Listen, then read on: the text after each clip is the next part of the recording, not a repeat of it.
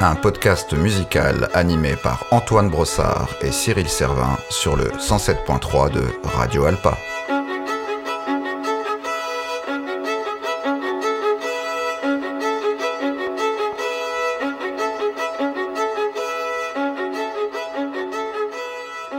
Épisode 7 L'Afrique c'est chic.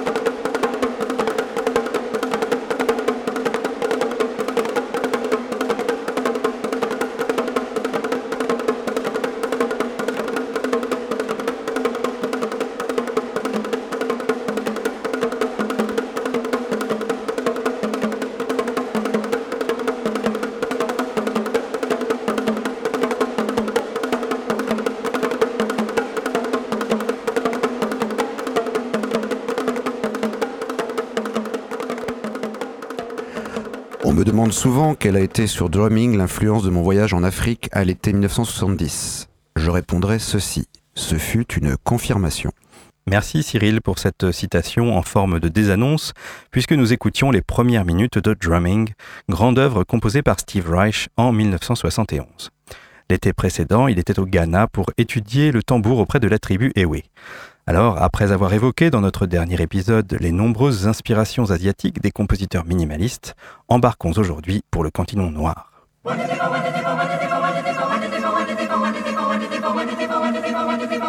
Vous écoutez Minimaliste sur le 107.3 FM Le Mans de Radio Alpa ou radioalpa.com.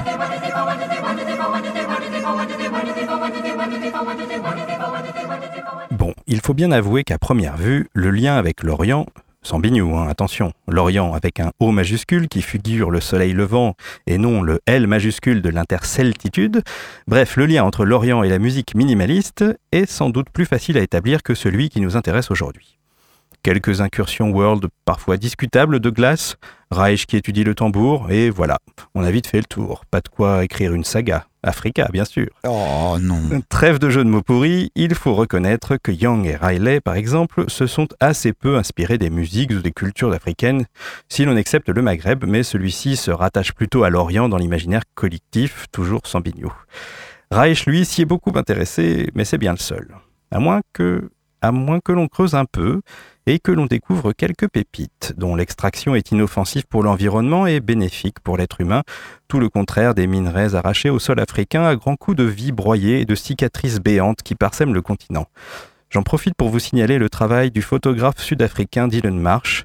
Ces clichés de grandes mines à ciel ouvert portent en leur centre de belles sphères bien lisses, de taille modeste. Il s'agit du volume de cuivre, d'or ou de platine extrait dans ce lieu une manière visuelle, presque poétique et assez minimaliste de nous faire prendre conscience des ravages de cette industrie. Mais revenons à la musique, notre épisode sur l'engagement politique étant prévu un peu plus tard. Compatriote de Dylan Marsh, Kevin Volans est par exemple une des pépites dont nous nous délecterons aujourd'hui. Un petit tour en Afrique de l'Ouest est également au programme avec le Gambien Foday Moussa Sousso. Et puis, comme tu le soulignais en conclusion de notre dernier épisode, Cyril, l'Afrique que nous allons convoquer dans cet épisode est aussi une idée, une sorte d'allégorie qui s'affranchit des frontières. Bien entendu, nous aborderons ici des musiques cousines de celles d'Afrique, nées du commerce triangulaire et de l'esclavagisme. Le blues puis le jazz ne sont pas simplement des manifestations d'une culture afro-américaine. Il se peut bien qu'en réalité, comme tant de musiciens à travers le monde, tous les minimalistes aient été fondamentalement inspirés par l'Afrique et on les comprend, car pour revenir à mes jeux de mots pourris, l'Afrique, c'est chic.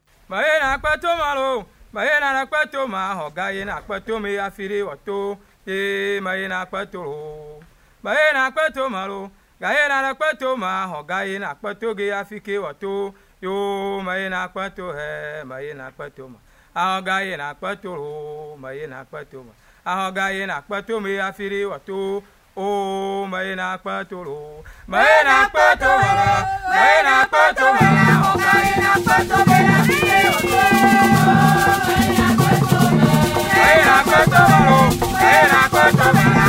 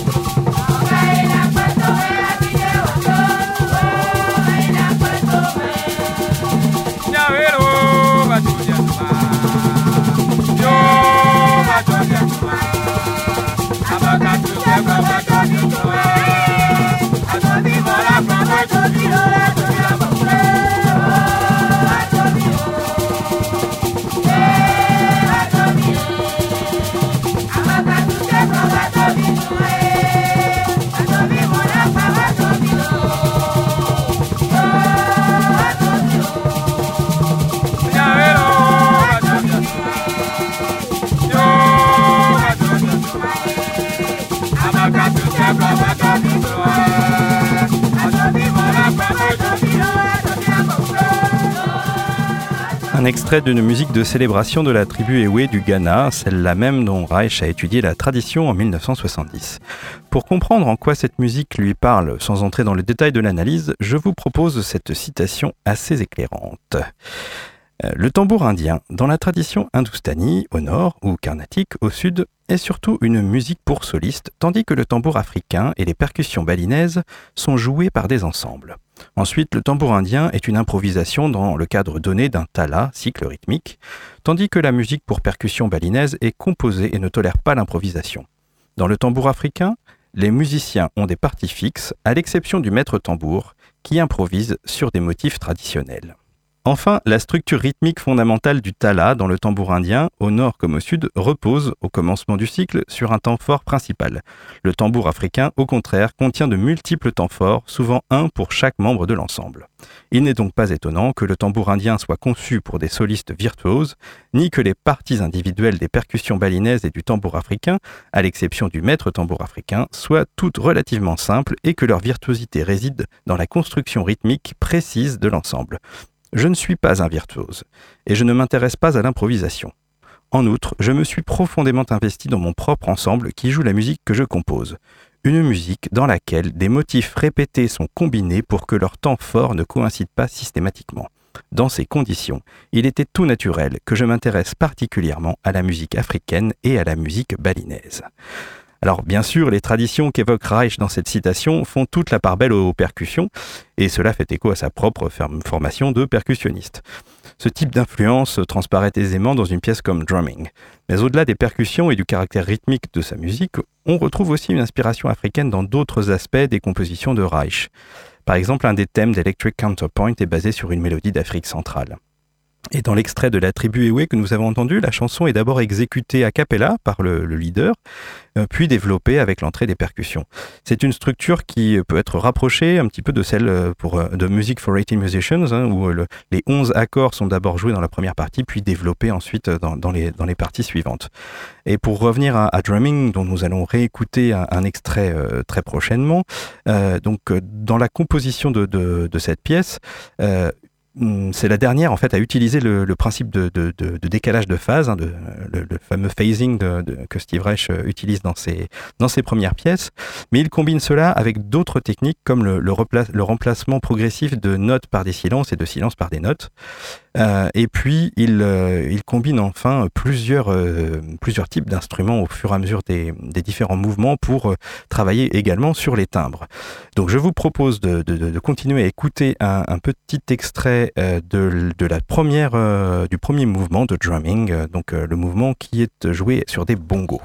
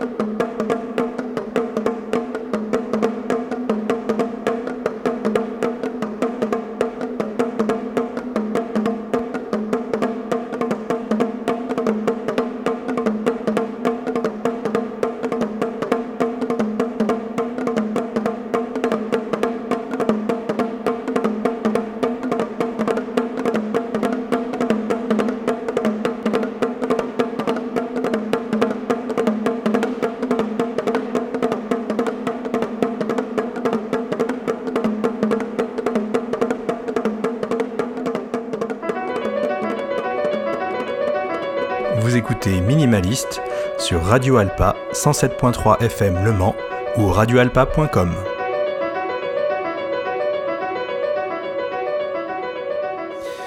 Nous allons maintenant vous parler de My Life in the Bush of Ghosts de Brian Eno et David Byrne dans Minimalist sur Radio Alpa 107.3 FM Le Mans. Brian Eno, c'est le maître de l'ambiance, pardon, britannique. Euh, David Byrne, c'est le chanteur-guitariste américain, célèbre leader des Talking Heads. Beaucoup, beaucoup de choses à dire sur ce disque qu'on pourrait abusément qualifier de pré-électro, sorti en 1981, qui a donné quelques billes fort utiles au hip-hop à venir à travers son utilisation révolutionnaire de l'échantillonnage. Euh, les producteurs de Public Enemy l'ont même cité. Euh, on va se contenter de souligner, ici pardon, les influences typiquement africaines derrière sa création. C'est le thème de notre émission. D'abord, il y a le titre, qui est le même que celui d'un roman de l'écrivain nigérian Amos Tutuola. Euh, une histoire de réalisme magique avec un jeune Africain perdu dans un monde parallèle effrayant, rempli de monstres et de fantômes, dont un spectre féminin avec des mains en forme de télévision. Ce qui nous amène à une des origines contextuelles, ouais, tout un programme. Une des origines contextuelles du disque, savoir l'afrofuturisme en fait, hein, euh, tel qu'il se développe des deux côtés de l'Atlantique. Bon, tout ça, c'est pour planter déjà le décor qui est lié à l'Afrique, mais il faut aller un peu plus loin. Euh, donc les origines du projet. En 1979, Eno part en vacances entre la production de deux albums des Talking Heads avec les enregistrements de Fela Kuti et d'autres musiciens venus d'Afrique du Nord sous le bras. Il a aussi des field recordings de différents types de voix anglophones compilés par la BBC. Brian Eno trouve dans ce pot pourri audio l'inspiration pour une nouvelle direction musicale. Il raconte tout ça au magazine Melody Maker un an même avant la sortie de My Life in the Bush of Ghosts. Je le cite. Un dialecte, c'est déjà une musique, et on peut souligner cela en le plaçant dans un contexte musical. Cela m'amène à beaucoup d'idées intéressantes pour moi.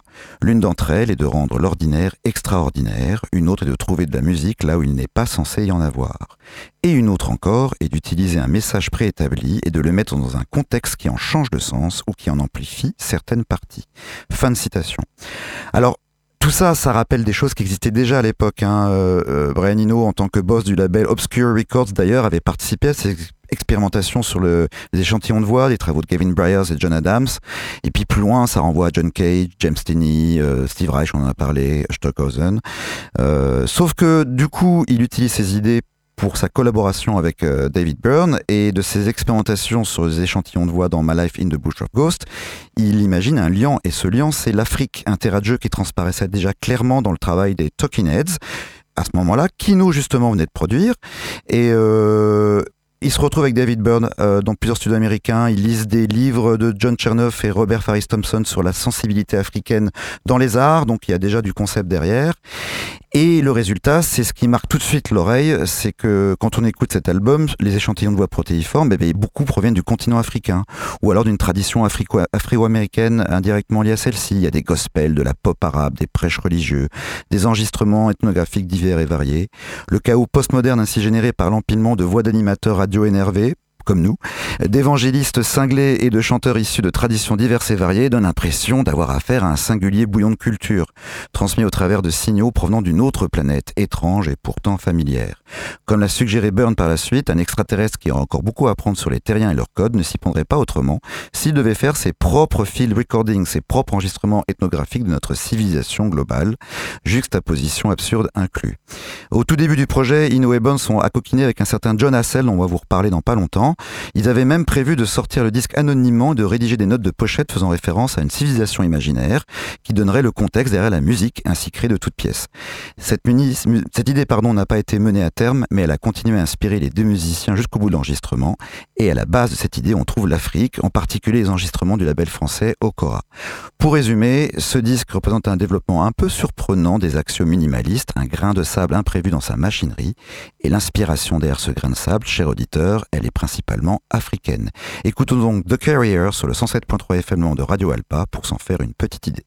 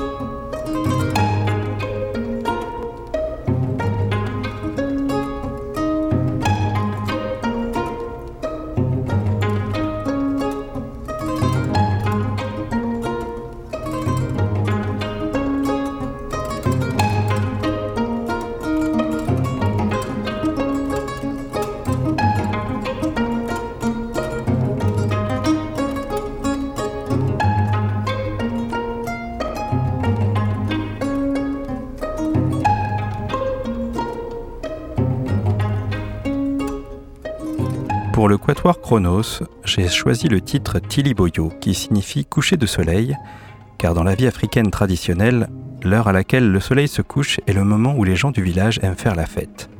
La nuit, il se passe un tas de choses, alors j'ai intitulé le morceau Tiliboyo, l'heure de célébrer. C'était une citation de Fodai Moussa Sousso, le compositeur de, de ce morceau, euh, donc joué ici euh, bah, par lui-même à la Cora, et également par le Chronos Quartet, donc Chronos Quartet dont nous vous avons déjà parlé à plusieurs reprises dans cette émission, qui fête cette année ses 50 ans, et qui a consacré, euh, il y a déjà quelques années, un disque entier à la musique africaine, euh, Pieces of Africa. Euh, je cherche l'année de la publication, mais je ne la trouve Année, pas. 92. 92, ouais. Voilà. Euh, et donc sur ce, sur ce disque, il y a également euh, une œuvre de Kevin Volans. Kevin Volans, un compositeur euh, né en Afrique du Sud, euh, mais qui est naturalisé euh, irlandais après avoir étudié en Allemagne, et qui mélange euh, dans son œuvre des mélodies traditionnelles africaines, mais également des influences occidentales. C'est Kevin Volans, en fait, il est, il est un petit peu affilié à ce qu'on a... Enfin, c'est un terme allemand que je ne prononcerai pas, mais qui signifie la nouvelle simplicité. Donc on, retrouve ce, retour à, la tonalité, à quelque chose de simple qui est partagé également avec les œuvres minimalistes. Et donc nous écoutons tout de suite euh, le deuxième mouvement de White Man Sleeps de, Kevin Volans. Euh, juste euh, pour euh, vous préciser quelques petites choses, il y a un thème qui n'apparaît que deux fois en réalité dans, dans le mouvement, qui fait euh.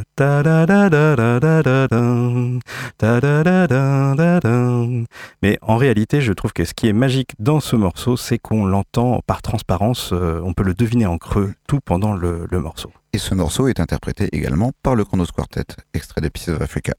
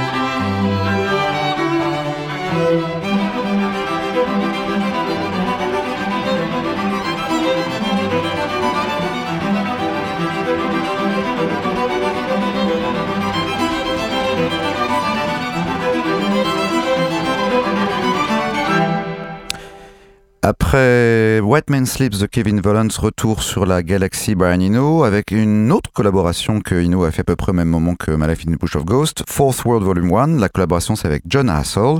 Et John Hassel avait inventé un concept lui aussi imprégné de réalisme magique d'une musique classique du futur version couleur café, un son qui unit le primitif et le futuriste. Euh, John Hassel en fait c'est un compositeur et trompettiste américain qui a étudié à New York. Euh, il a rencontré des membres de Cannes à Cologne. Il était étudiant sous l'égide de Stockhausen et Pandit Pradhan Bah, bref, le CV est énorme.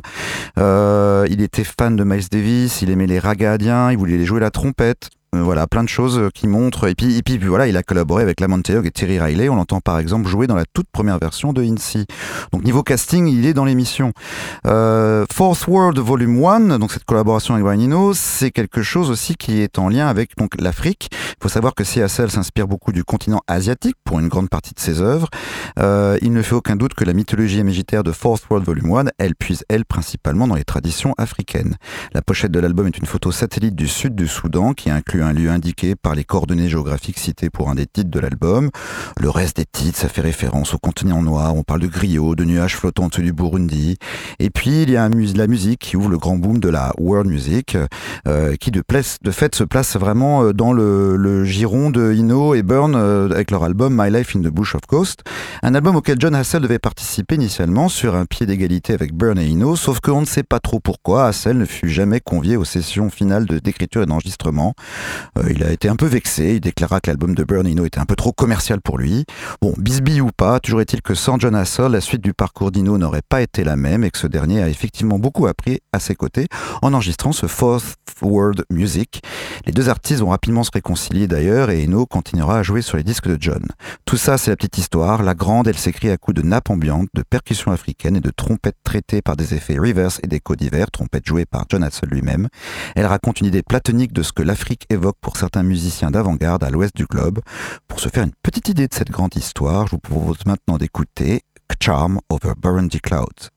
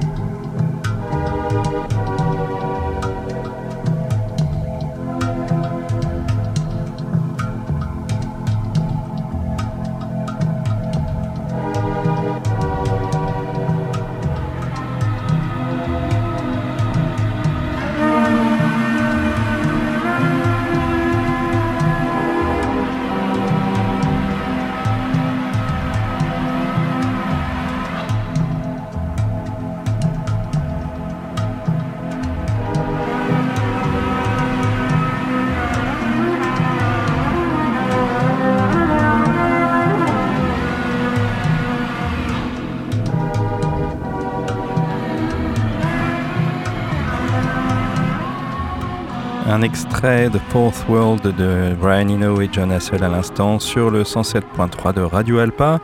Donc tu rappelais le CV d'un de, Hassel euh, qui, a joué avec Riley, Young, euh, étudié auprès de Pradnat.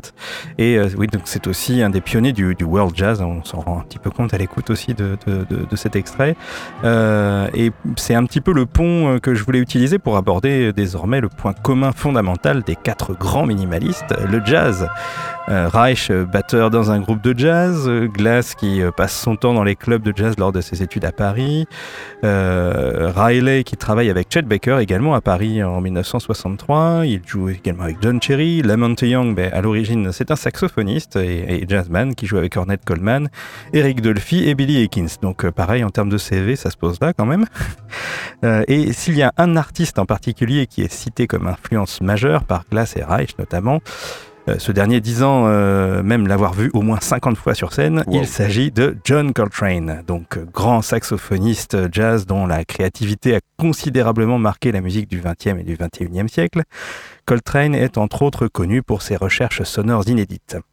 Dans certaines de ses compositions, son approche harmonique est proche de celle des minimalistes en cela qu'il y a très peu de progression euh, harmonique euh, et le fait de rester longtemps sur un ou deux accords répétés permet de développer de longues improvisations pour le soliste. Et là, on dit merci à monsieur McCoy Tyner pour avoir su inventer un vocabulaire pianistique qui sublime tout cela. Ajoutons la polyrythmie africaine génialement réinventée par l'incroyable Elvin Jones à la batterie, et dans l'extrait que nous allons écouter, l'ostinato de contrebasse répété en boucle, et vous comprendrez pourquoi ce titre a toute sa place dans notre épisode, et au fait, il s'intitule Africa.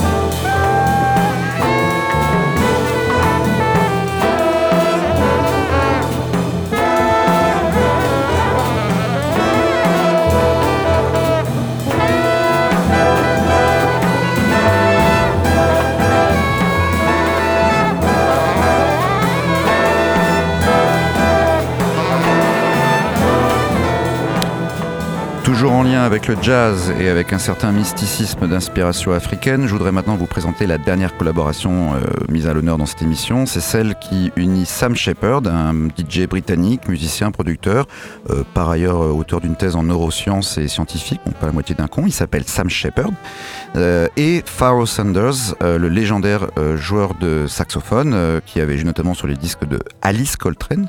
Et de John un petit peu. Et de John un petit Mm. peu aussi.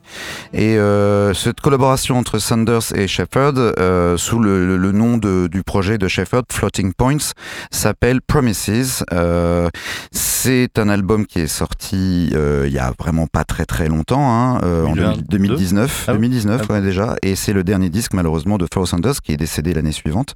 Il avait 75 ans à l'époque. Ouais, donc ça peut, il n'a pas pu l'enregistrer en 2020. ah non, ça c'est sûr. Et du coup, euh, bah, c'est ce disque qui vient d'abord de Sanders, le projet, même si le- la composition est principale de Shepard, d'accord? Tout- tout- Toute la musique est composée par Shepard, euh, et il a d'ailleurs engagé le London Symphony Orchestra pour la mettre en œuvre, puisque c'est aussi la troisième partie euh, de, de la collaboration, c'est le London Symphony Orchestra. Mais l'initiative vient de, de Sanders, qui du coup avait écouté un disque de, du jeune DJ britannique, avait dit qu'il aimait beaucoup, qu'il avait envie de travailler avec lui, pour résumer. On peut imaginer que ça devait être assez impressionnant pour le, jeune DJ britannique. Et DJ, mais aussi compositeur, hein, euh, assez sérieux. Donc euh, Shepard, il, a construit une, toute une série de motifs euh, autour d'instruments comme le piano, euh, des célestes, des choses très très délicates. Et il a invité Sanders à jouer une partie de saxophone dessus. Sanders aussi fait des vocalises. Et l'ambiance est complètement mystique dans cet album. Promises, c'est un des albums, grands albums de la, grand album de l'année 2019. Il est assez difficile de décrire l'effet de transe ou de suspension du que cette pièce peut avoir sur vous. Il y a des cycles. Il faudrait l'écouter dans son entièreté. Malheureusement, c'est pas le court extrait que nous allons passer ici qui rendra justice. Mais pour finir sur l'Afrique et pour enchaîner sur le sujet de notre prochaine émission, cette œuvre est juste idéale. On se retrouve donc après le premier mouvement de Promises, interprété par Floating Point, Pharoah Sanders et le London Symphony Orchestra.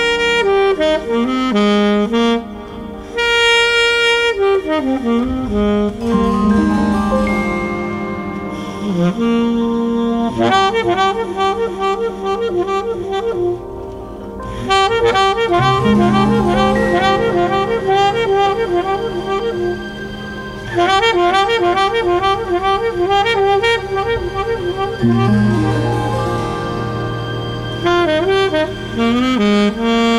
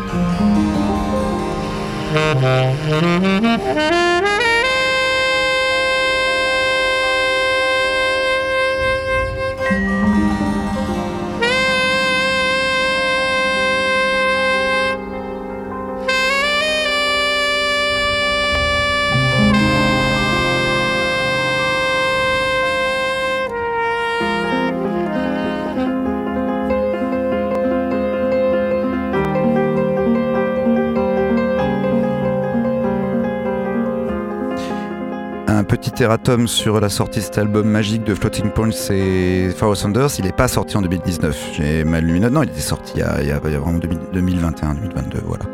Je tenais à le dire. Et donc, c'était le dernier titre de cette émission spéciale sur euh, l'Afrique. L'Afrique, c'est chic.